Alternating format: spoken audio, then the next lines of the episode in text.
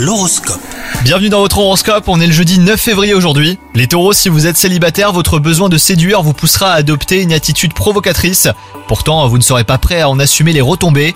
Quant à vous, si vous êtes en couple, votre vie conjugale connaîtra euh, plus de bas que de hauts. Trop attendre de votre partenaire pourrait nuire à la quiétude de votre relation. Donc réfléchissez avant d'agir, hein, surtout les taureaux. Dans le domaine du travail, ça va être une journée marathon. Vous vous sentirez dépassé par la quantité de choses à faire. Pour vous en sortir, du coup, ne vous attardez pas sur les détails. hein.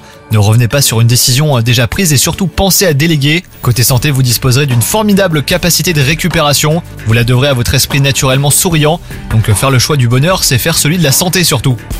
Bonne journée